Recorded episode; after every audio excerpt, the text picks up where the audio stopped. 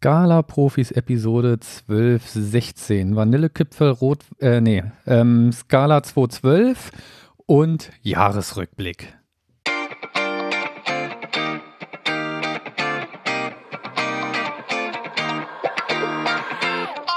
Willkommen bei den Scala Profis, dem Podcast mit Neuigkeiten und Know-how rund um die Programmiersprache Scala.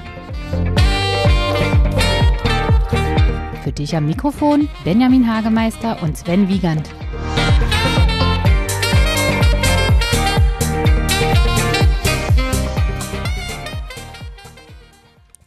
Ja, ich glaube, das nächste Mal fangen wir vielleicht nicht schon vorher mit dem Rotweintrinken an, dann äh, wird auch die Eröffnung ein bisschen professioneller. Gut, ähm, wir sind wieder mal, nachdem es jetzt irgendwie gerade ein bisschen unregelmäßig geworden ist, wegen äh, permanenter Verseuchung und irgendwie auch dem üblichen Jahresendstress. Genau, wir hätten es vor zwei Wochen Montag machen können, aber da hätte man von mir nicht viel gehört, weil die Stimme leider komplett weg war. Ja, es ist natürlich noch die Frage, ob das schlimm ist, aber hm, gut. gut. Ähm, wir vergessen gerade schon wieder, dass wir uns eigentlich immer anfangs mit dem Namen vorstellen genau, wollen. Genau, ja. Ne? Ich bin Sven Wiegand übrigens. Ich bin Benjamin Hagemeister bevor wir zu den ersten großen Themenblock kommen, Skala 212, nochmal unser äh, aktuell obligatorischer Starthinweis. Wir suchen immer noch einen Mitarbeiter. Also wenn ihr mit uns arbeiten wollt, ähm, bewerbt euch und gebt dann bitte auch an, äh, dass ihr über diesen Podcast dazu gekommen seid. Ähm, wir freuen uns über jede Bewerbung. Naja, nicht jeder. naja, gut. Na gut, fast jeder. Okay. Ja. Jetzt fangen wir schon wieder jedes Kapitel mit Ja oder so an, ne? Wollten wir uns eigentlich abgewöhnen. So. Ähm, das war jetzt auch nicht besser. Du kannst es ja mal mit Äh versuchen. Skala 212, ja, das war ein bisschen dumm gelaufen, nachdem wir unsere letzte Episode abgeschlossen hatten. Ich glaube, ein oder zwei Tage später kam die Ankündigung, äh, dass Skala 212 freigegeben wurde. Da haben sie bestimmt extra auf unsere Episode gewartet. Ja, genau, da wollten sie uns reinreißen. Verbrecher. Ja, also am 3. November ist Scala 212 oder seit 3. November ist Scala 212 verfügbar. War mir damals gar nicht bewusst, dass das dann doch so kurzfristig kommen würde, weil ja gerade kurz vorher erst der RC2 war es, glaube ich, gewesen, freigegeben wurde. Den hatten wir noch in der letzten Episode erwähnt und dann ging es doch schon schnell los. Scheinen nicht mehr so viele Bugs drin gewesen zu sein. Also Scala 212 verfügbar. Wir hatten es ja schon mehrfach in dem Podcast erwähnt. Das Hauptfeature bei Scala 212 ist das Thema ähm, Java 8 Feature Unterstützung. Ja, dann nächstes Thema, oder? Genau, können wir weitermachen. Oder ne? kannst du dazu noch mehr sagen? Ein bisschen mehr kann ich noch sagen. Das Ganze sollten wir äh, ja schon würdigen. Ist ja irgendwie das erste große Release seit, ich weiß, seit 2011. ich weiß gar nicht mehr, wann 2011 rauskam, aber schon ein Weilchen her. Also nicht ganz so lange her wie Java 7. Ja, sehr gut. Ja. Und nicht ganz so lange, wie wir noch auf Java 9 warten werden. Na gut. Also, eine, eines der wesentlichen Elemente bei Scala 2.12, wie gesagt, Unterstützung von Java 8 äh, VM-Features. Und eines der wesentlichen Features dabei ist, dass Trades jetzt zu Interfaces mit Default-Methoden kompiliert werden was ja ein Feature in ähm, Java 8 ist, ne, dass Interfaces auch Methoden haben dürfen. Und genau diesen Mechanismus nutzen sie hier. Ähm, dass die Einschränkung, die man bei Java 8 an der Stelle hat, ist, dass man keine Values mit reinlegen darf in das Interface. Also so ein Interface darf Methoden haben, abstrakte Methoden und halt Methodenimplementierung. Ich glaube, es geht auch kein Überladen, also sowas wie ein Scala mit den äh, Trades, die du zusammen stacken kannst, wo dann in jedem Trade noch irgendeine Methode äh, überschrieben ist, geht da glaube ich auch nicht. Ich hm, weiß ja, es nicht. Klar, um du kannst natürlich, sein, ein, kannst natürlich ein Interface vom Interface ableiten und äh, dann, ach so, du meinst für die Default Methods ja, genau. Ja, wofür auch sonst? Dämliche Frage. Ähm, ja, muss ich gestehen, weiß ich jetzt auch gar nicht mhm. genau. Aber ich gehe mal davon aus, dass sie das dann relativ intelligent wählen. Fakt ist, das war für den Compiler, auch wenn jetzt nach außen erstmal nicht so viel sichtbar ist, weil faktisch hat sich aber den Sprachfeatures im Prinzip bei Scala 2.12 gegenüber Scala 2.11 nichts geändert. Ähm, auch wenn es nach außen nicht so sichtbar ist, war das doch eine, ein erheblicher Umbau der, des Compilers, der da notwendig war. Weißt du eigentlich, ob da bei Java 8 sich auch irgendwas auf Bytecode-Ebene geändert hatte oder ob es eigentlich nur irgendwie ein spezielles Class-Format dann noch ist? Ähm, meines Wissens nach ja, meines Wissens nach haben sie da auch was wirklich am, am ähm, Bytecode-Set der VM ändern müssen, aber das ist jetzt auch nur gefährliches Halbwissen. Da, ja, da, ich mein, da, davon haben wir so viel, da können wir ruhig ein bisschen mit protzen. Genau.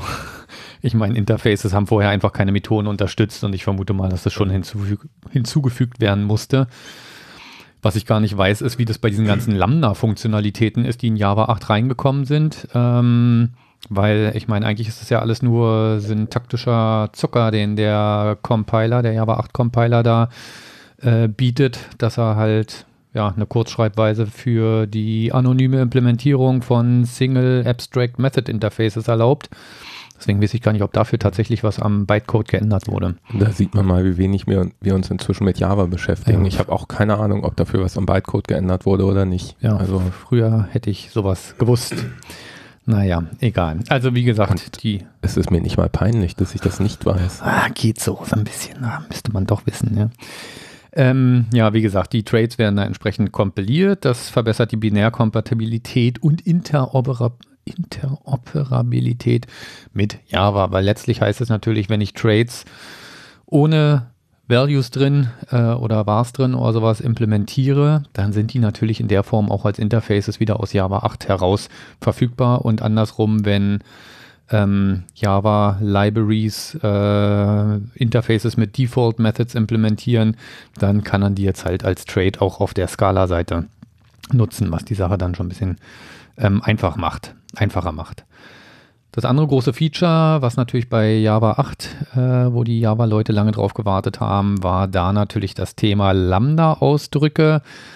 Wie ich eben schon sagte, da passiert ja im Prinzip nicht mehr, dass ich Lambda-Ausdrücke jetzt schreiben kann. Natürlich nicht ganz so kurz und knapp und toll wie bei äh, Scala, aber immerhin besser als gar nichts. Ähm, und am Ende führt das ja dazu, dass dann ja wie gesagt, eine anonyme Implementierung von einem Interface mit einer einzigen abstrakten Methode ähm, aufgeführt wird. Doch, dafür wurden Erweiterungen gemacht in der JVM. Jetzt fällt es mir wieder ein, da kommen wir nämlich gleich noch zu, äh, um sowas ähm, effektiv machen zu können und zu vermeiden, dass für jede dieser abstrakten Klassen eine Class-Datei geschrieben werden muss. Weil das war ja in der Vergangenheit so, wenn ich innerhalb meines Java-Codes äh, eine abstrakte Implementierung von einem, nee, eine abstrakte, eine anonyme Implementierung von einem Interface gemacht habe, dann führte das ja am Ende wieder zu einer Class-Datei, ja, die dann ins Jar mit reinkam. Und äh, das ist bei Java 8 scheinbar nicht mehr notwendig. Also das können sie irgendwie effizienter.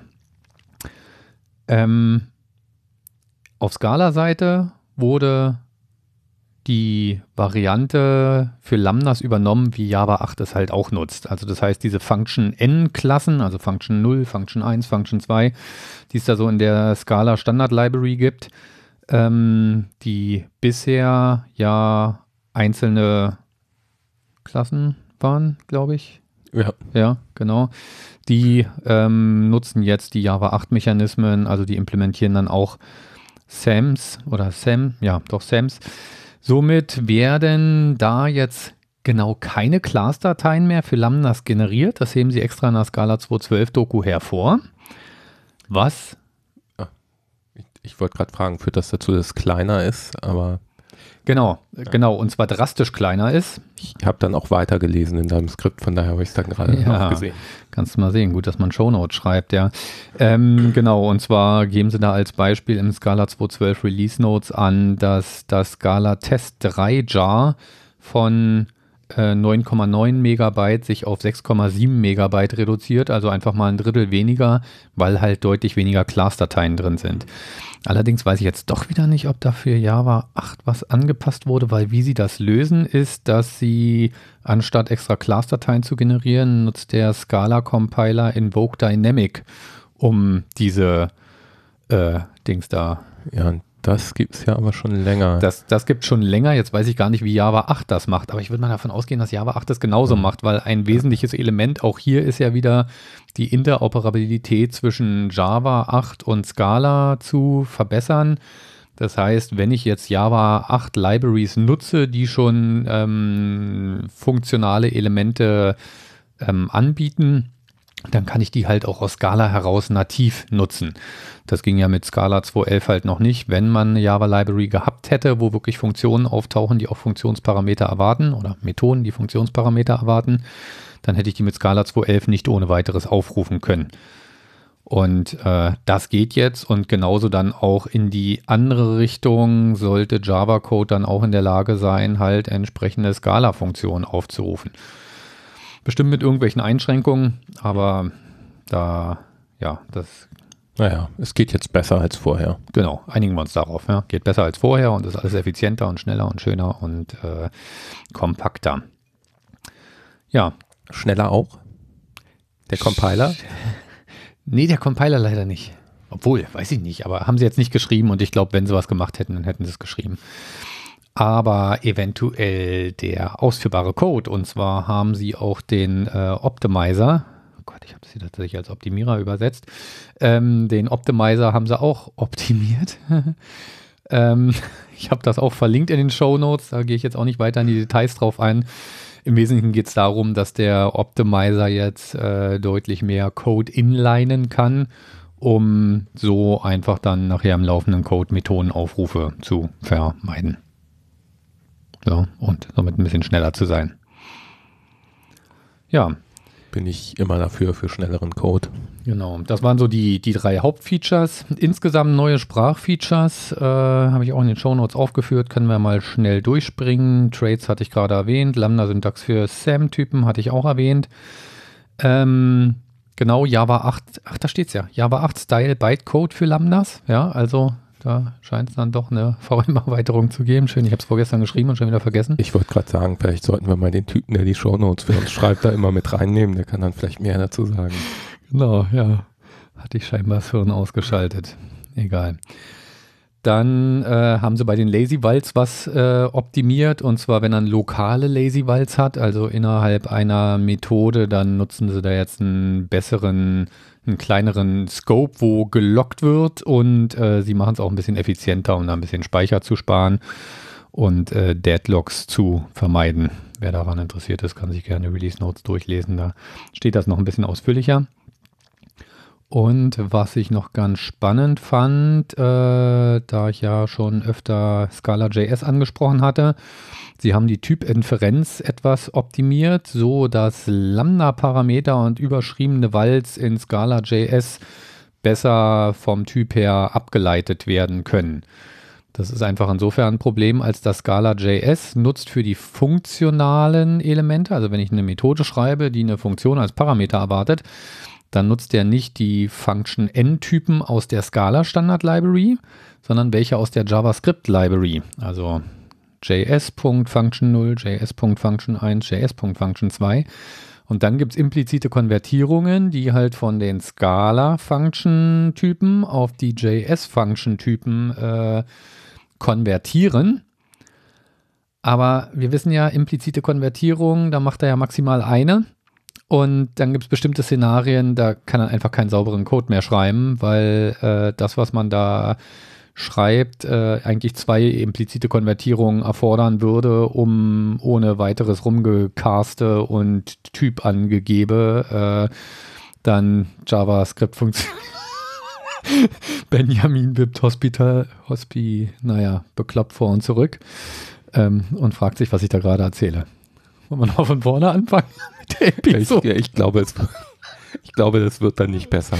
Ja, okay, gut, dann belassen wir es dabei. Ich habe erst einen Schluck Wein getrunken, daran kann es nicht liegen. Äh, nein. Mehr. Ja, gut, zwei. Ähm, ja, also geht jetzt einfacher und besser. Was ich ja schon mal spannend finde, dass sie da wirklich bei der Sprache und bei der Freigabe eines Standard-Releases ähm, Sachen angeben, die sie speziell optimiert haben, um es mit Scala.js leichter zu machen. Ja, das fand ich schon mal ganz interessant. Dann Look and Feel Überarbeitung für Scala Doc hatten wir irgendwann schon mal angesprochen. Ich erinnere mich mindestens einmal. Mindestens einmal, genau. Der ist jetzt mit Scala 2.12 auch drin gelandet, haben wir hier auch verlinkt. Also im Prinzip ist jetzt die Scala Standard Library API Doku. Die kann man als Beispiel nehmen, um sich anzugucken, wie das aussieht. Haben wir hier auch verlinkt. Sieht halt einfach ein bisschen moderner, frischer aus. Suchfunktion ist ein bisschen äh, besser als vorher. Vielleicht so als äh, allgemeine Erklärung für unsere ganzen Zuhörer.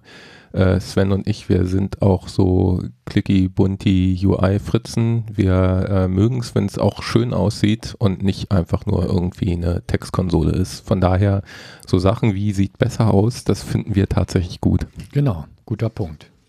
Ähm, und was jetzt auch geht, ist, man kann mit Scala Doc jetzt auch äh, Java-Klassen dokumentieren. Also das heißt, wenn ich ein Projekt habe, wo ich sowohl Scala als auch Java-Code drin habe, dann kann ich in den Java-Klassen jetzt auch äh, Scala Doc-Kommentare schreiben.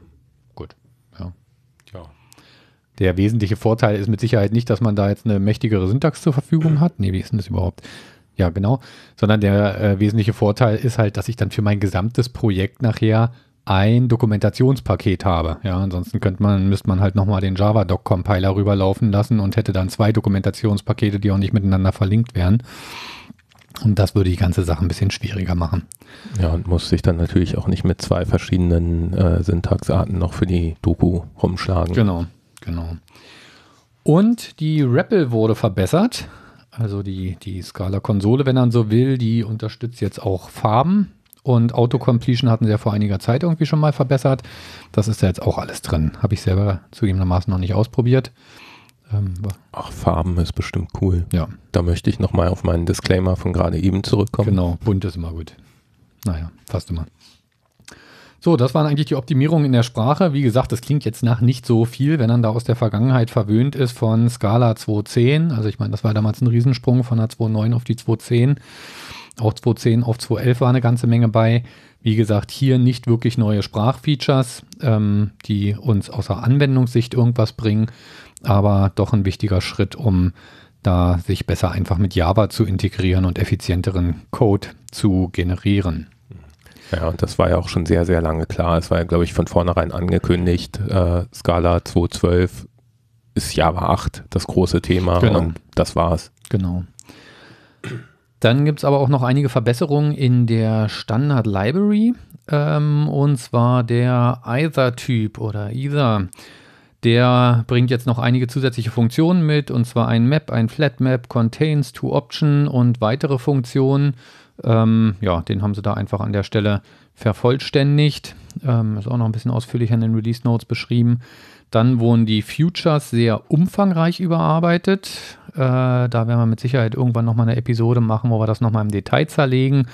Auch da ist es im Wesentlichen so, dass einige Funktionen hinzugekommen sind. Flatten, Zip With, ein neues Transform, Transform With. Einige Methoden wurden, wurden äh, als deprecated markiert, zum Beispiel on Access und on Failure. Und dann gibt es noch so einige ja, Standard-Instanzen eines Features, nämlich äh, Unit und Never. Das hat in der Vergangenheit auch gefehlt. Das heißt, wenn ich ein Future zurückgegeben habe in einer Funktion und einen bestimmten Fall hatte, äh, wo ich halt ja im Prinzip ein leeres Future zurückgeben wollte, musste ich das früher immer selber instanzieren. Jetzt gibt es im Prinzip Singletons für die Fälle Unit und Never, die man dann an der Stelle direkt verwenden kann. Und auch in der Standard Library noch als letztes, ich wusste bisher nicht mal, dass es ein Java 8 Kompatibilitätsmodul für Scala gegeben hat. Ja, was halt die Interoperabil Interoperabilität äh, mit Java 8 da schon einige Sachen angeboten hat. Das wurde jetzt natürlich im Zuge von Scala 2.12 komplett überarbeitet. Vieles wurde da einfach nicht mehr benötigt. Ähm, aber es existiert immer noch. Also sind noch einige Sachen drin, die wohl durchaus auch nützlich sind. Sieh an, wusste ich auch nicht. Na siehst du, deswegen hörst du ja den Podcast hier. Genau. So, dann habe ich hier mal noch einige Fragen und Antworten. Findet ihr auch in den Show Notes mit reingeschmissen. Da habe ich mich mal einfach dumm gestellt, was mir erfahrungsgemäß nicht sonderlich schwer fällt und habe mir gesagt, was würde ich mich fragen, wenn mir jetzt jemand da so toll was von Scala 2.12 erzählt hätte. Erste Frage, wie sieht es mit der Kompatibilität zu Scala 2.11 aus? Ganz Scala-mäßig. Ich hatte schon gesagt, Source Code hat sich nichts geändert. Also das heißt, im Wesentlichen sind die beiden Source Code kompatibel oder andersrum gesagt, Scala 2.11 Code sollte ähm, einfach mit dem Scala 2.12 Compiler durchlaufen. Und natürlich, hier kommt wieder eins der Mankos von äh, Scala rein, was häufig bemängelt wird. Sie sind natürlich nicht binär kompatibel. Aber wenn es schon mal Source Code kompatibel ist, dann hätte ich mal die Hoffnung, dass es relativ schnell geht, bis so die meisten Bibliotheken verfügbar sind. Genau, das wäre tatsächlich die Hoffnung, dass das zügig passiert. So, plakativ sollte ich Scala 2.12 jetzt schon nutzen. Also, natürlich, ja, warum eigentlich nicht? Ähm, die Liste der Libraries von Scala 2.12, die wächst jetzt schon sehr, sehr schnell. Dann führt, äh, ja, wer führt die eigentlich? Wahrscheinlich das Scala Center. Auch eine Liste der Libraries, die schon portiert wurden. Und äh, die scheinen sie irgendwie aktuell zu halten. Die haben wir hier auch mal verlinkt. Das heißt, im Prinzip kann man sagen, wenn die eigenen Libraries darin auftauchen, die, die man derzeit einsetzt, dann steht da einem Wechsel nichts mehr im Wege. Inzwischen, wenn ich mich recht entsinne, ist auch schon das erste Bugfix-Release erschienen. Das haben sie auch mit den Release-Notes von 2.12 haben sie schon gesagt, dass sie relativ schnell ein erstes Bugfix-Release rausbringen wollen. Und äh, dementsprechend äh, ja, wird es jetzt halt Stück für Stück stabiler werden. Na gut, wenn ich nun produktiv da viele Kunden hinter habe, dann sollte man vielleicht noch ein bisschen warten, was die ersten Erfahrungen sind, weil die Umstellungen am Compiler sind ja doch nicht unerheblich, die hier stattgefunden haben. Ja, was, wenn mein Kunde derzeit noch die JV7, äh, JVM7 einsetzt? Selbst schuld, oder? Genau, die Frage habe ich deswegen aufgenommen, weil wir uns die ja neulich gestellt hatten. Können wir eigentlich auf Skala 2.12 gehen? Bisher haben wir gesagt, unser Produkt ist mit äh, äh, setzt Oracle Java 7 voraus als Runtime-Environment. Und dann hatte ich ja nochmal nachgeschlagen und faktisch ist es so, dass Oracle Scala, äh Quatsch, Java 7 zum April 2015, also vor anderthalb Jahren, ähm, abgekündigt hat und seitdem keine Updates mehr für die Java 7 Runtime anbietet. Gab es denn zu dem Zeitpunkt schon Java 8? Ja. Für mich klingt das gerade so, als hätten sie es abgekündigt, bevor Java 8 rauskam. Nee, Gibt es das echt schon so lange? Ja, ja, ja. Wir, sind, okay. wir werden beide älter, da vergeht die Zeit ein bisschen schneller, da verdrängt man das, ja. Aber doch, da, äh, da war, glaube ich, schon was. Also wie gesagt, Fakt ist, es gibt für Java 7 gibt's einfach keine ähm, Updates mehr von Oracle. Und äh, das heißt, wenn sich da irgendein Kunde beschwert, dass man jetzt mit, mit seiner Anwendung kein Java 7 mehr unterstützt, dann sollte man ihn da doch auch mal darauf hinweisen, dass es aus Security-Gründen nicht gerade förderlich ist, noch auf Java 7 zu setzen, weil wir wissen alle, Java, da hat es alle Nase lang irgendwelche Updates gegeben, weil irgendwelche Security-Probleme äh, immer wieder auftauchen. Und da sollte man doch auf eine noch unterstützte Version setzen, sodass man dann halt auch weitere Security-Fixes kriegt. Ist natürlich vollkommen richtig. Ich frage mich nur, wie man das den Kunden beibringt, die dann immer noch ein IE6 verwenden. Ja, das da ist natürlich, glaube ich, so oder so verloren. Da hat man so oder so verloren. Na gut, IE6 ist nun tatsächlich inzwischen auch, äh, auch in Unternehmen, glaube ich, nicht mehr wirklich das Thema. Der IE8 ist der neue IE6, der sich äh, erschreckend lange hält, zumal er auch der letzte war, der unter XP lief. Und äh, das hält sich ja auch länger, als man es sich wünschen würde. Ja. So ist das halt. Ja, leider. Genau. So, wie sieht es mit Android aus? Ähm, das hatten wir irgendwann in der Episode schon mal erwähnt. Ähm, Google hatte da zwar angekündigt, dass sie einige Sprachfeatures unterstützen werden, einige Sprachfeatures von Java 8. Und daraus hatten einige voreilig abgeleitet, ach super, dann wird alles gut und dann werde ich auch Scala 2.12 nutzen können. Faktisch ist es so, auf Android muss ich bei Scala 2.11 bleiben und meines Wissens nach das auch auf unbestimmte Zeit, also da ist nichts absehbar, dass sie irgendwie den äh, Bytecode von Java 8 in absehbarer Zeit unterstützen werden. Ich könnte mir vorstellen, dass sie irgendwann in Zugzwang kommen, weil die Hoffnung ist natürlich, dass es mehr und mehr Libraries geben wird, die halt Java 8 Features nutzen. Und ähm, irgendwann werden da die Entwickler dann auch meutern, wenn sie quasi keine Java Libraries mehr, keine aktuellen Java Libraries mehr einsetzen können für ihre äh, Android-Applikationen. Aber Ja, ich hatte da ja damals im März, glaube ich, erzählt, dass sie da eh eine neue Compiler-Struktur ähm, oder Toolchain vorhaben. Und da sieht es mit Scala leider nicht so gut aus. Die ganzen Optimierungen, die sie da vorhaben, die setzen schon sehr bei Java an.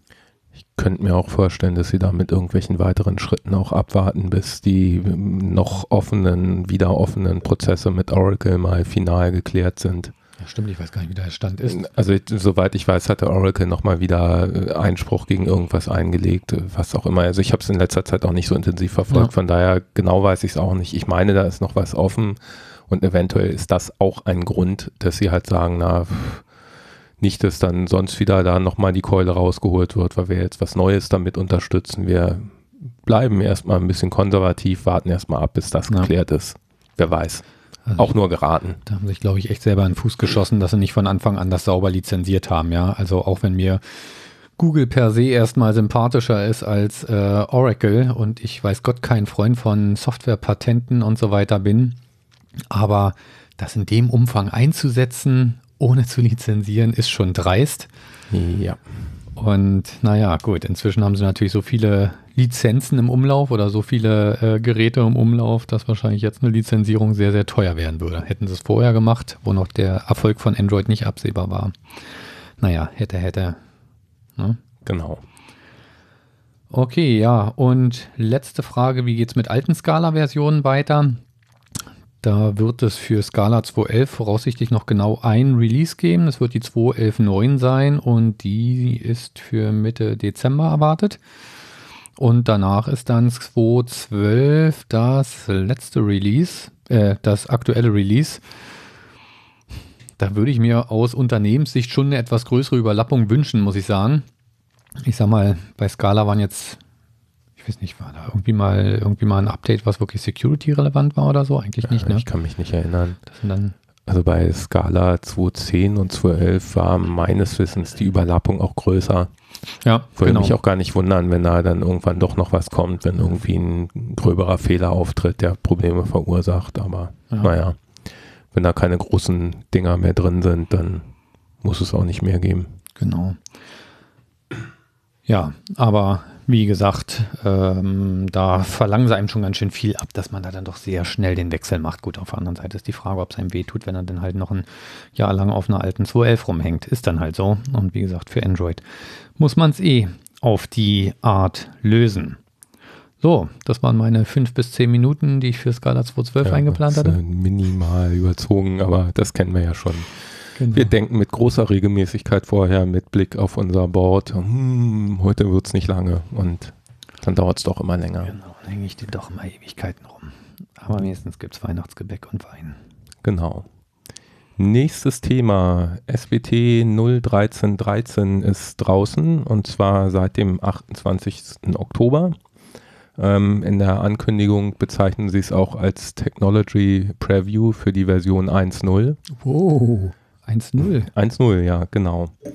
Ähm, so viel hat sich jetzt nicht äh, geändert. Ich fand zwei Dinge äh, besonders interessant. Zum einen ist es so, ähm, dass sie so ein paar der Features aus der DSL, die in der 12er Version äh, drin war, als deprecated markiert haben.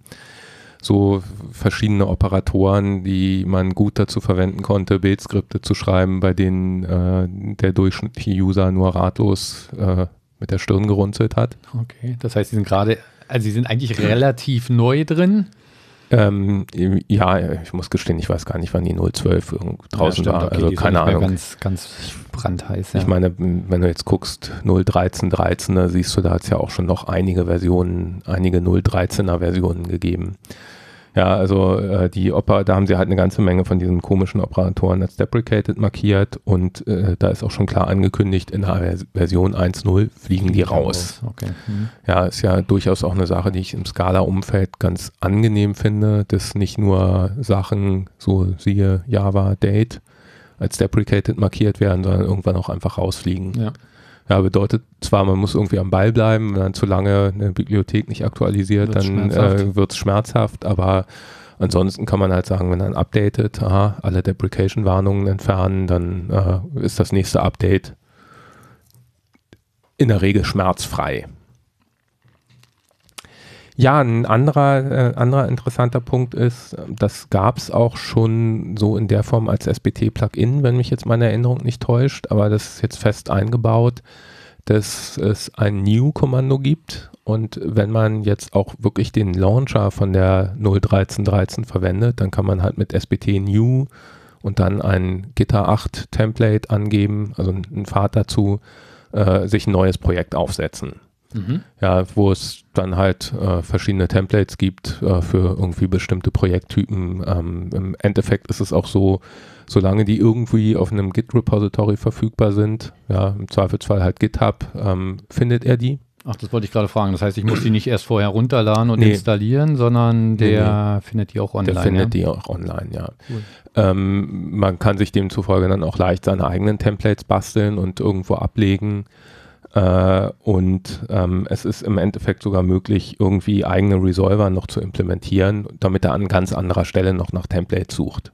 Okay. Ja, ähm, ich hatte auch mal geguckt, für den eigenen Resolver brauchte man irgendwie ein Interface mit zwei Methoden implementieren. Also es sah jetzt auch nicht so aus wie was, da ist man dann erstmal ein paar Tage beschäftigt, ja. sondern es ist halt relativ simpel.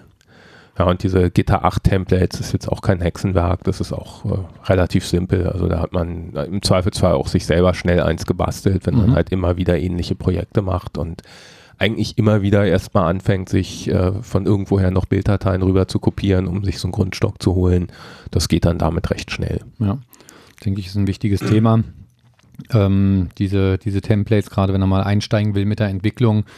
Gut, da hat natürlich Type Level oder äh, Lightband ähm, immer seinen Activator da ähm, propagiert, äh, womit man halt auch schnell was erzeugen konnte. Aber einfach mal so auf der Kommandozeile schnell ein Projekt anlegen, was auf irgendeinem zentralen Framework basiert oder sowas, ist natürlich schon sehr angenehm. Ja, und ich finde halt auch wirklich die Möglichkeit, sich so leicht äh, eigene Templates zu erzeugen, da ganz interessant. Ja ja, wenn man dann irgendwie auch in einer Firma regelmäßig ähnliche Projekte erzeugt, kann man sich halt auch erstmal so ein äh, Template zusammenbasteln, wo dann bestimmte Sachen gleich ausgefüllt sind, die dann gleich nicht vergessen werden können, denn das wissen wir ja auch, Entwickler vergessen gerne mal was. Ähm, also da sind solche Templates sind einfach super. Also dabei dann allerdings auch ein, ein, wichtiger Punkt, um das nutzen zu können, braucht man wirklich auch den Launcher aus der Version 13.13, 0.13.13. Mhm ähm, ansonsten könnte man ja auch mit irgendeinem älteren Launcher arbeiten und wenn dann einfach in der Bildproperties ah, okay. äh, die SBT-Version anpasst, dann verwendet man da halt in dem Projekt die neuere SBT-Version. Aber das reicht nicht. Das reicht dafür nicht, denn das New-Kommando, das musste ja auch ohne ein Projekt ausführen können und da zu, demzufolge muss da der Launcher natürlich in der mhm. richtigen Version sein. Okay. So, dann gibt es noch ein Sprachfeature. Ähm, und zwar ein Pull-Request von Martin Odersky, so wie ich das verstanden habe. From the Master himself. Ähm, und zwar fällt mit dem die ähm, 22 Parameter, das 22 Parameter Limit für Funktionen, also für Funktionsparameter, wenn man so will. Ne? Also Lambdas und so.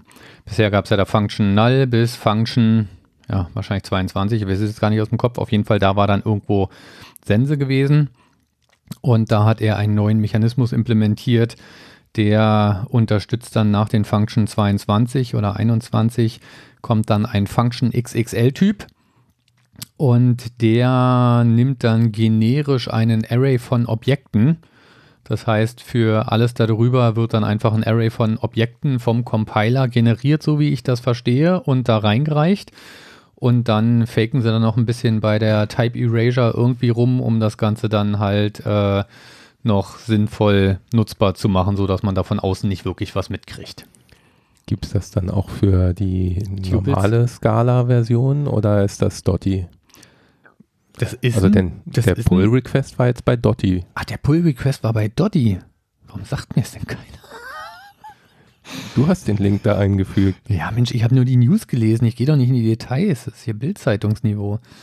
Sieh an, ja, okay, dann wird es wohl nur Dotti, aber natürlich, um deine Frage zu beantworten. oh Gott. Ähm, Eigentlich kein Wunder, dass sich niemand von unseren Zuhörern bewirbt.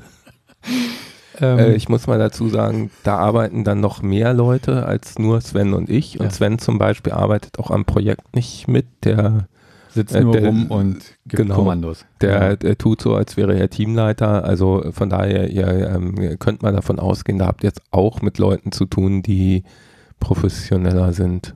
Genau. Du hast jetzt gemerkt, das war jetzt Managementniveau. Abschaffung von 20, 22 Parametern. Aber aus Dotti wird ja hoffentlich auch irgendwann ein richtiges Skala. Insofern kommt es auch in Skala. Aha. Und hinzu kommt, dass ich sagen muss, das ist jetzt nicht das Feature, wo ich händeringend drauf gewartet habe.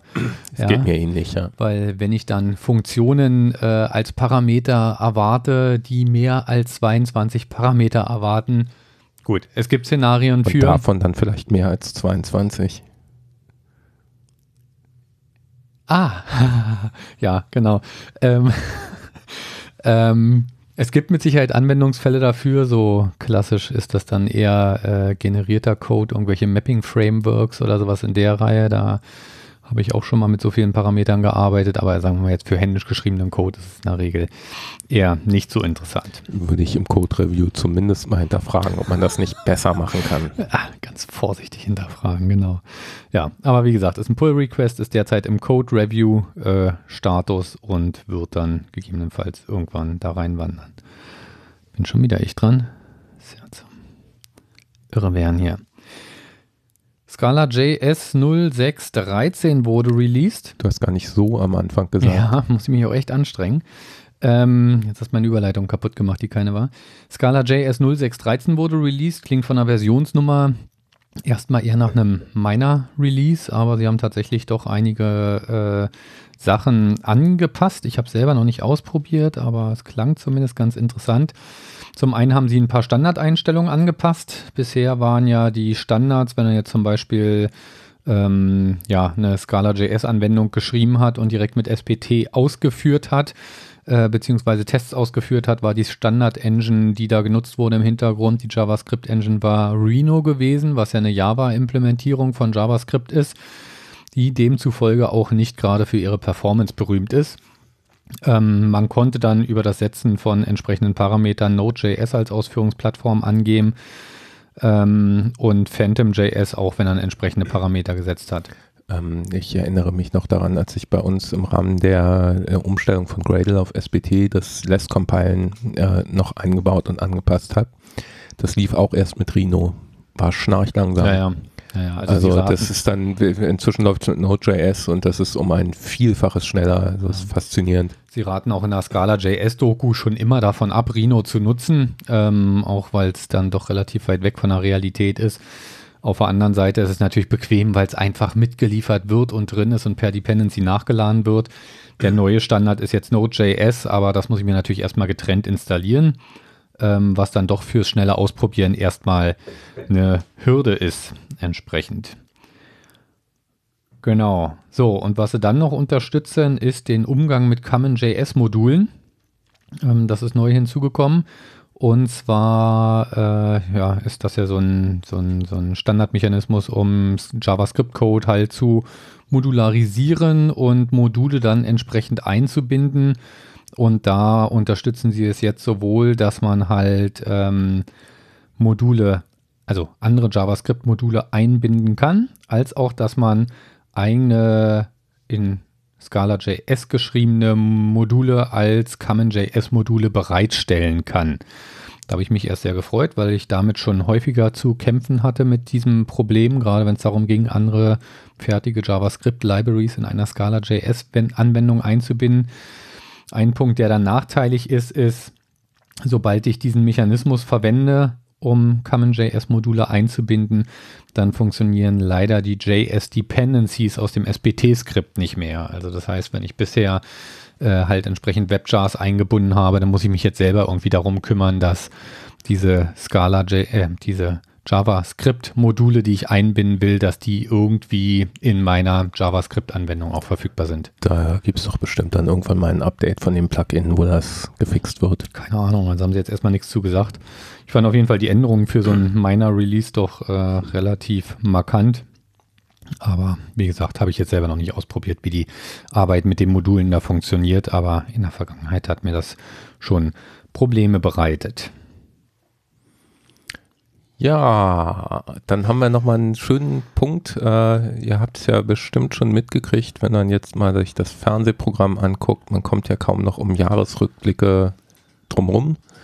Nicht, wo dann irgendwelche Moderatoren und äh, B-Promis rumstehen und einem irgendwie versuchen, glaubwürdig zu erklären, dass das Jahr eigentlich ganz toll war.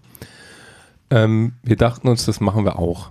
Genau. Du warst ja. total begeistert von der Idee, als ich es vorgeschlagen habe. Genau. Wir blicken mal zurück, was äh, so das Jahr für Highlights hatte.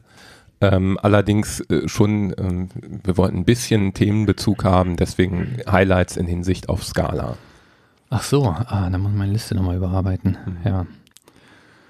Ja, gehört zu einer Dezember-Sendung einfach dazu. Was mir auch noch einfällt an der Stelle, das haben wir gar nicht erwähnt, das ist ja so quasi eigentlich unsere Geburtstagssendung, ne? Also wenn ich mal so Stimmt. erinnerst, die letzte Episode, die haben wir letzt, äh, die, nicht die letzte, die erste, also die Nuller, die haben wir letztes Jahr im November gesendet. Und gut, November ist jetzt leider ausgefallen. Da hätten wir ja groß feiern müssen hätten eigentlich. wir groß feiern müssen. Da hätten wir alle Hörer einladen können ja. und ich glaube, wir hätten es trotzdem bei dir im Wohnzimmer machen können. alle, alle unsere, wie viel sind es? 35 Twitter-Follower? genau. Und davon ist ja. die Hälfte Englisch. Also glaube ich nicht, dass die im Podcast hört, ja. Also in dem Sinne sorgt man ein bisschen dafür, macht man ein bisschen Mundpropaganda. Vielleicht ist die heutige Sendung nicht gerade die beste Werbung unserem Rumgestammel, was wir hier machen. Aber wir wollten unbedingt dieses Jahr noch eine Sendung machen, hatten ein bisschen wenig Vorbereitungszeit, deswegen war das heute hier ein bisschen hakelig. Ja. Aber macht mal trotzdem Werbung, damit noch ein paar Leute mehr dazukommen. Ja, ja Jahresrückblick, Highlights. Ähm, ich starte mal, ganz frech. Also mein absolutes Highlight natürlich, oder was heißt mein absolutes, ich habe es noch nicht angewendet, aber natürlich wichtig für die Scala-Community, endlich das Scala 2.12 Release, dass es äh, jetzt da ist und dass es tatsächlich dieses Jahr noch geschafft haben, es rauszubringen. Das habe ich natürlich auch auf der Liste. Ich habe es allerdings auch schon angewendet. Ach. Was hast du denn gemacht? Na, ich habe doch dieses kleine Datenimport-Skript, an dem ich noch rumgebastelt habe. Mhm. Und da dachte ich, externes Projekt, da kann ich gleich mal neueste SBT-Version, neueste Scala-Version verwenden. Naja, merkt man mal wieder, war gar nicht problemorientiert, sondern wollte einfach mal Scala 2.12 anwenden, ne? Nichts, was ich mache, ist problemorientiert, das solltest oh du wissen. La, la, la. Ich höre nicht hin. Ja, nächstes Thema. Das hatten wir schon in Episode 02, also unserer Januar-Episode gehabt. Da war die Nummerierung noch eine andere, deswegen 2. Ne, ähm, ist das Thema Dotti, was sich ja doch im Laufe des Jahres massiv weiterentwickelt hat. Am Anfang des Jahres war es ganz klar noch als Forschungsprojekt ausgewiesen und dann über das Jahr hinweg wurde eigentlich immer klarer und auch immer klarer gesagt, dass daraus wohl mal ein Skala 3-0 werden könnte. Ich bin mir da übrigens auch immer noch nicht so ganz sicher, ob das wirklich äh, was ist, was so quasi aus der Dotti-Entwicklergemeinde rauskommt oder ob es nicht eher so ist, dass die Ankündigungen und das, was so zu Dotti erzählt wird, so große Begehrlichkeiten bei den Entwicklern geweckt hat, dass halt immer klarer würde, würde sie müssen es machen. Ja, alle stehen da und sagen, will ich haben, wann, Genau, Wann? genau, genau. Ist schneller, ist schneller und äh, genau. Nee, das kann gut sein. Ähm, am Anfang haben sie da auch immer noch sehr vorsichtig agiert, aber wie gesagt, über das Jahr hinweg sind dann ja doch immer mehr Aussagen gekommen, wo es einfach hieß, äh, dass da ein Skala 3 draus werden könnte und irgendwann ist ja dann auch Odersky mit auf den Zug aufgesprungen, der nun mal einer der Urheber des Ganzen ist und zumindest hat keiner mehr geleugnet. Ja. Ja, das heißt, die Hoffnung besteht. So, sag du mal. Ähm, mein nächstes Highlight wäre, hatten wir in Episode 4, auch noch alte Nummerierung, die Gründung des Scala Centers. Äh, fand ich schon auch sehr spannend. Insbesondere fand ich dann auch sehr spannend, was sie so in relativ kurzer Zeit dann einfach auch schon gerissen haben mit dem Scala Dex. Ähm, ja, schöne das, Sache. Das war dieser Library Index gewesen. Genau, ne? genau. Ja. Nee, vor allen Dingen finde ich es gut, dass da äh, ja, es klingt natürlich als sehr bürokratisch, da wird ein Komitee gegründet und so weiter. Aber es zeigt auf eine gewisse Art auch, dass ähm, ja, Scala erwachsener geworden ist, dass man einfach so einen geregelten Community-Prozess braucht. Und der war ja nun in den letzten Jahren, zumindest sah es für mich so aus, doch ein bisschen eingeschlafen, der SIP-Slip-Prozess, den sie da bisher hatten. Von daher finde ich es schon gut, wie sie das da jetzt entsprechend aufgesetzt haben, dass sie sich auch über Finanzierung Gedanken machen und so weiter. Hm, stimme ich zu. Gut, mache ich mal wieder ein. Scala JS darf natürlich nicht fehlen. hatten wir in Episode 0516 ähm, ausführlich drüber gesprochen. Und äh, ich persönlich habe den Eindruck, dass Scala.js äh, jetzt wirklich erwachsen geworden ist und äh, auf einem Level angekommen ist, wo man wirklich mitarbeiten kann. Vorher hat es doch immer noch den Charakter so eines ähm, Proof of Concept gehabt, also mal probieren, ob das geht. Und inzwischen ist es einfach in der Realität angekommen und auch da wieder das Thema Scala Center, dadurch, dass sie sich dazu äh, committed haben, das auch als Projekt zu unterstützen, sowohl finanziell als auch von der Umsetzungsseite her. Das zeigt auch, dass das einfach als wichtiger Baustein angesehen wird. Ja, fand ich auch total spannend. Ich habe es zwar selber noch nicht verwendet, aber äh, hat auf jeden Fall dazu geführt, dass ich so in Gedanken schon mal einige Projekte geplant habe. Oh ja, mal gucken, was draus wird. Genau. Dann ähm, geht es bei mir weiter mit äh, meinen ersten Spielereien mit Makros. Hatten wir in Episode 5 drüber geredet. Äh, fand ich doch wirklich sehr, sehr spannend, was da alles geht. Äh, zum Teil auch, wie kompliziert es an einigen Stellen ist, was dann auch ein bisschen schwierig ist, aber schon einfach faszinierend, was man alles da so machen kann. Und wie einfach viele Sachen dann doch gehen, wenn man erstmal ein bisschen sich eingearbeitet hat. Äh, fand ich sehr, sehr spannendes Thema. Genau, ja, hatte ich ja auch meine ersten Gehversuche dieses Jahr mitgemacht. Ähm, bisher mal vorgedrückt, man braucht halt doch immer einen Anwendungsfall. War bei mir dann auch wieder in Verbindung mit Scala.js gewesen. Und da wird es auch tatsächlich sehr viel eingesetzt, weil man damit dann einige Sachen doch recht elegant lösen kann. So, was habe ich denn da noch? Ich habe einen, der gar nichts mit Scala zu tun hat oder nur sehr am Rande. Ich habe noch das Release von Kotlin 1.0 mit drin. Hatten wir in Episode 3, sind wir auf die Sprache eingegangen. Das war damals im Februar gewesen. Ähm, einfach, weil ich es natürlich weiterhin spannend finde, auch Konkurrenten, Mitbewerber zu haben. Klingt irgendwie netter.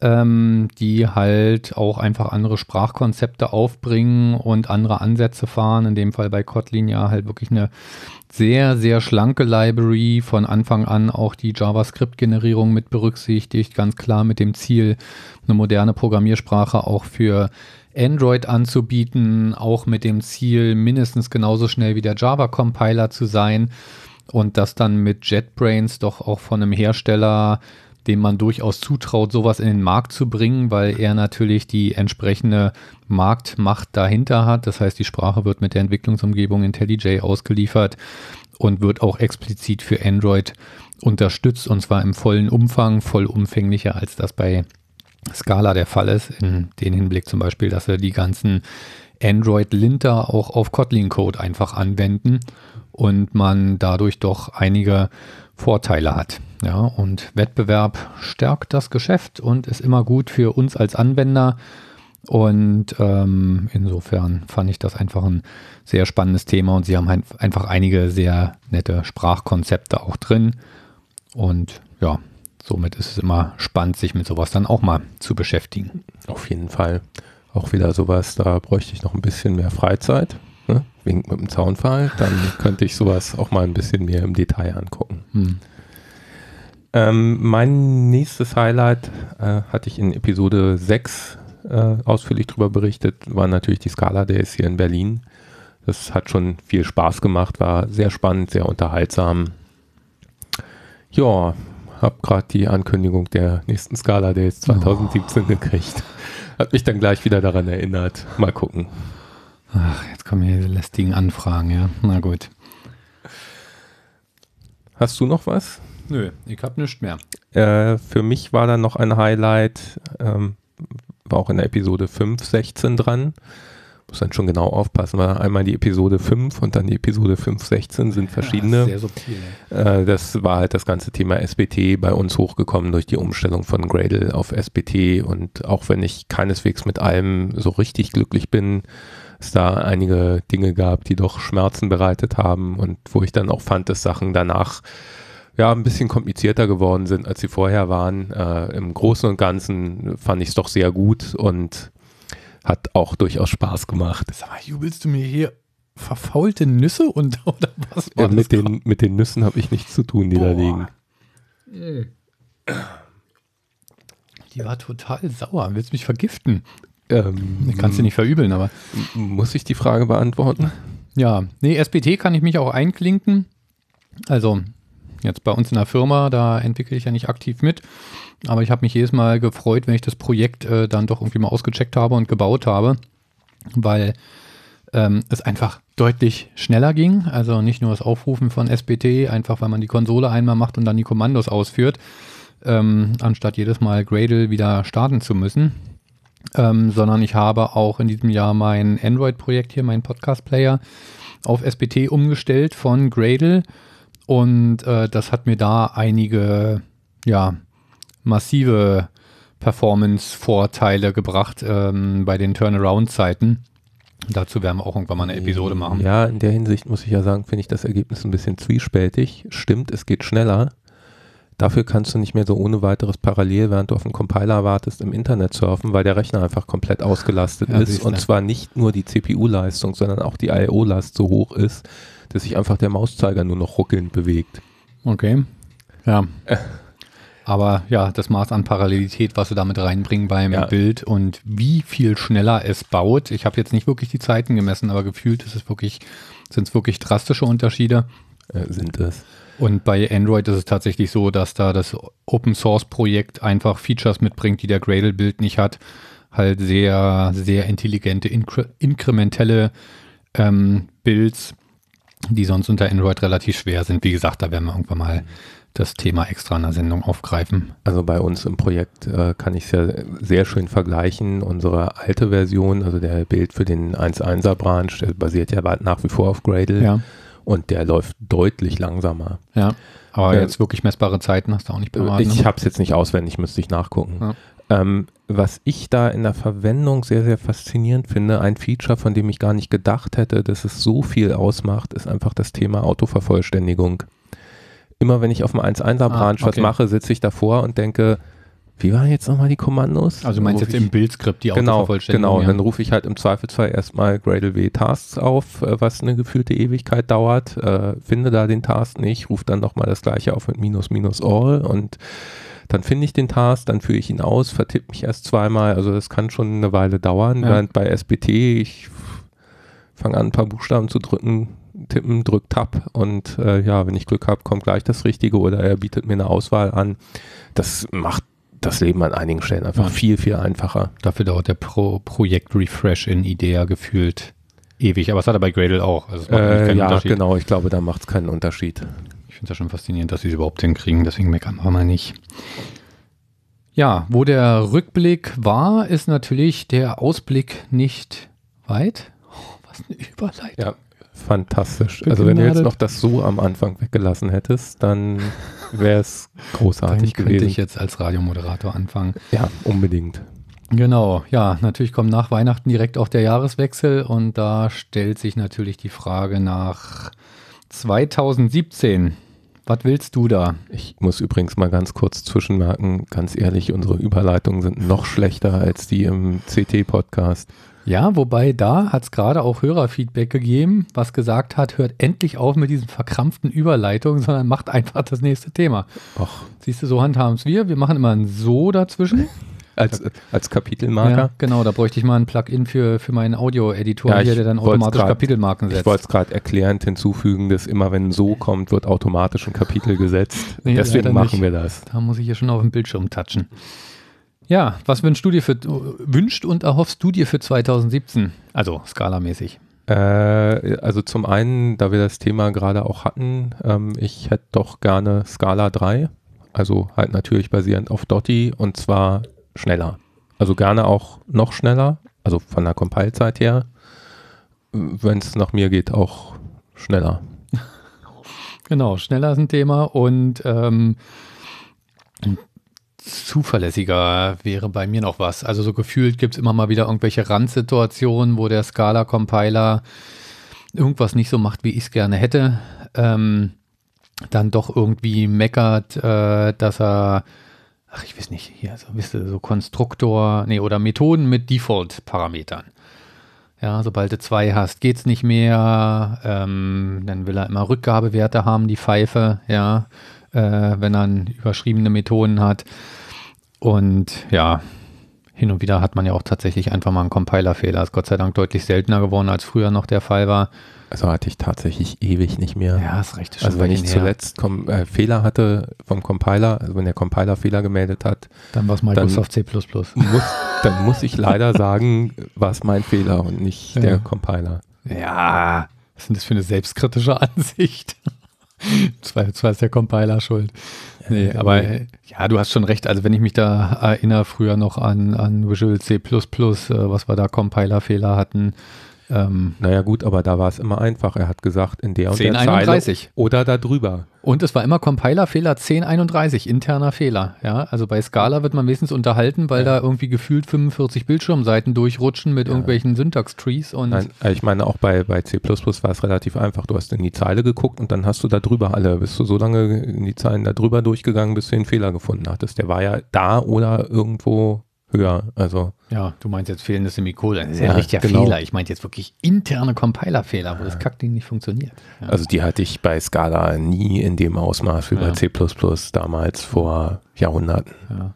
Es bleibt halt immer in Erinnerung, weil wenn er es mal hat, ist man echt hilflos. Also so geht es mir zumindest, weil wenn du nicht mal im entferntesten eine Ahnung hast, woran es liegt. Ja, war die Lösung nicht aber immer einfach? Visual Studio beenden, äh, neu starten und Rebuild? Hm, Habe ich auch probiert, funktioniert bei Scala aber nicht. Ja.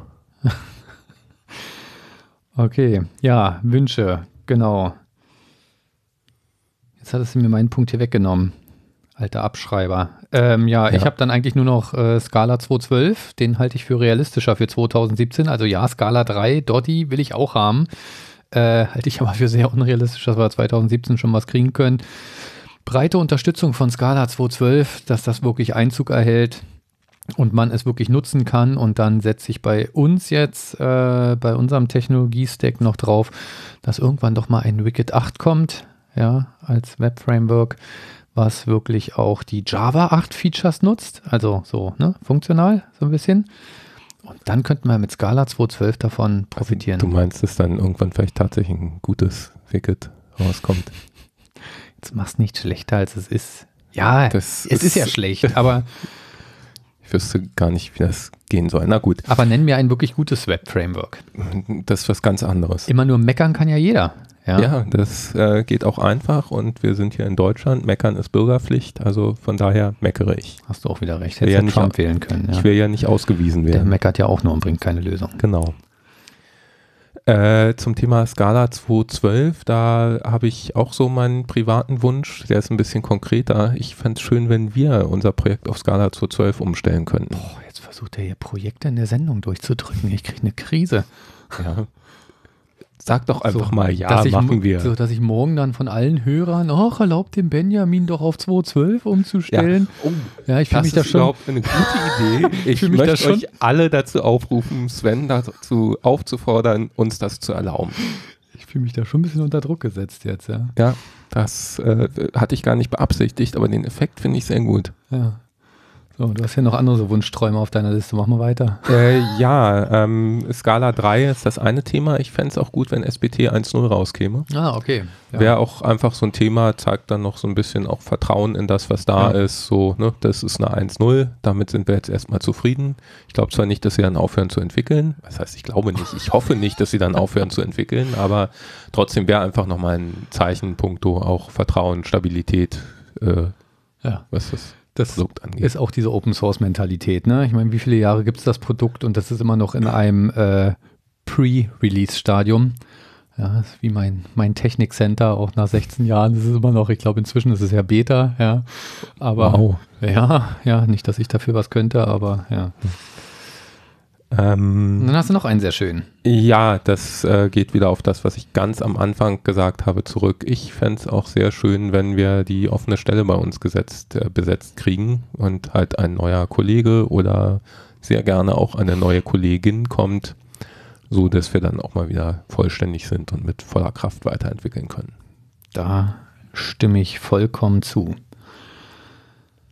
Soll ich dir was sagen? Auf unserer Uhr stehen 58 Minuten 42. Das wäre eine der ersten, wenn nicht gar die erste Sendung, die wir unter einer Stunde abschließen. Aber ganz ehrlich, wir kriegen doch jetzt noch gut eine Minute mit dummem Gequatsch um. Und auch da sind wir nur in die Nähe gekommen, weil ich am Anfang bei Scala 212 so hirnlos rumgestammelt habe. Sonst äh, wäre die Sendung jetzt schon vorbei. Tja. Und ich könnte was Sinnvolles tun. Ja. Nein, aber das ist ein anderes Thema. So, also wenn nicht bei der Sendung. Nee, das muss man anders formulieren. Ich weiß mehr, wie es geht. Also, was ich sagen wollte, diese Sendung eignet sich perfekt für euer Feedback. Ja, wir hatten es ja schon hilflos über Twitter versucht und da nicht die irre Resonanz bekommen von unseren 32 Followern. Ähm, vielleicht kann uns ja irgendjemand welche schenken zu Weihnachten. Sowas kann man doch heutzutage einkaufen, so Follower, ja, damit einfach die Zahl ein bisschen höher geht. Auch solche, die dann regelmäßig Feedback abgeben? Ja, gibt es bestimmt auch irgendwelche Bots oder sowas. Mhm. Ja, da gab es doch von Microsoft hier diesen, diesen Bot, der dann rechte Parolen rausgehauen hat. Können wir uns ja selber schreiben, so ein Bot. Genau, ja. Aber ich bin vom Pfad abgekommen, was ich sagen wollte. Was uns natürlich brennend interessiert ist, was waren eure Scala-Highlights 2016 und was sind eure Wünsche für 2017? Da würden wir uns über reges Feedback äh, auf Twitter freuen. Geht ja mal schnell, da muss man nicht so lange nachdenken, was man postet, sind ja eh nur 140 Zeichen. Und ihr müsst auch im Umgang mit uns nicht auf den Tonfall achten. Nee, machen wir ja auch nicht. Genau. Ja, in diesem Sinne, Haben wir jetzt die Stunde voll gekriegt? ja, jetzt sind wir bei einer Stunde 18. Puh, Dann können wir jetzt auch aufhören. Dann können wir auch aufhören, ja. In diesem Sinne wünschen wir euch noch eine wunderbare Weihnachtszeit. Zwei Advents habt ihr schon hinter euch, also das heißt, die Hälfte ist geschafft. Äh, Ist Advents die offizielle Kurzform zu Adventssonntagen? oder? Mehr, du meinst Mehrzahl. Ach so, nee, ach so. Advents weiß ich nicht, ja, habe ich jetzt beschlossen, ist so. Hm, Okay, Ja. ja. Also wir wünschen euch eine schöne Weihnachtszeit, dass es nicht allzu stressig wird, ein paar geruhsame Tage zwischen den Feiertagen, Tolle Geschenke. auf jeden Fall. Und natürlich den obligatorischen Guten Rutsch ins neue Jahr. Genau, und genau in dem, also in dem neuen Jahr, da hören wir uns dann wieder und vielleicht schaffen wir da mal wieder den monatlichen Rhythmus. Setzt allerdings auch voraus, dass die Scala-Jungs mal wieder ein bisschen was produzieren, was auch des Berichtenswert ist. Und wir nicht dauernd krank werden. Genau, na, das kriegen wir hin. Wir geben unser Bestes. Also in diesem Sinne, bis dann. Tschüss.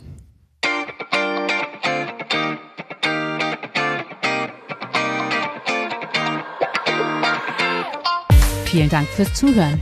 Wir freuen uns über euer Feedback auf iTunes, Twitter oder auf der Website unter scalaprofis.de. Bis zum nächsten Mal.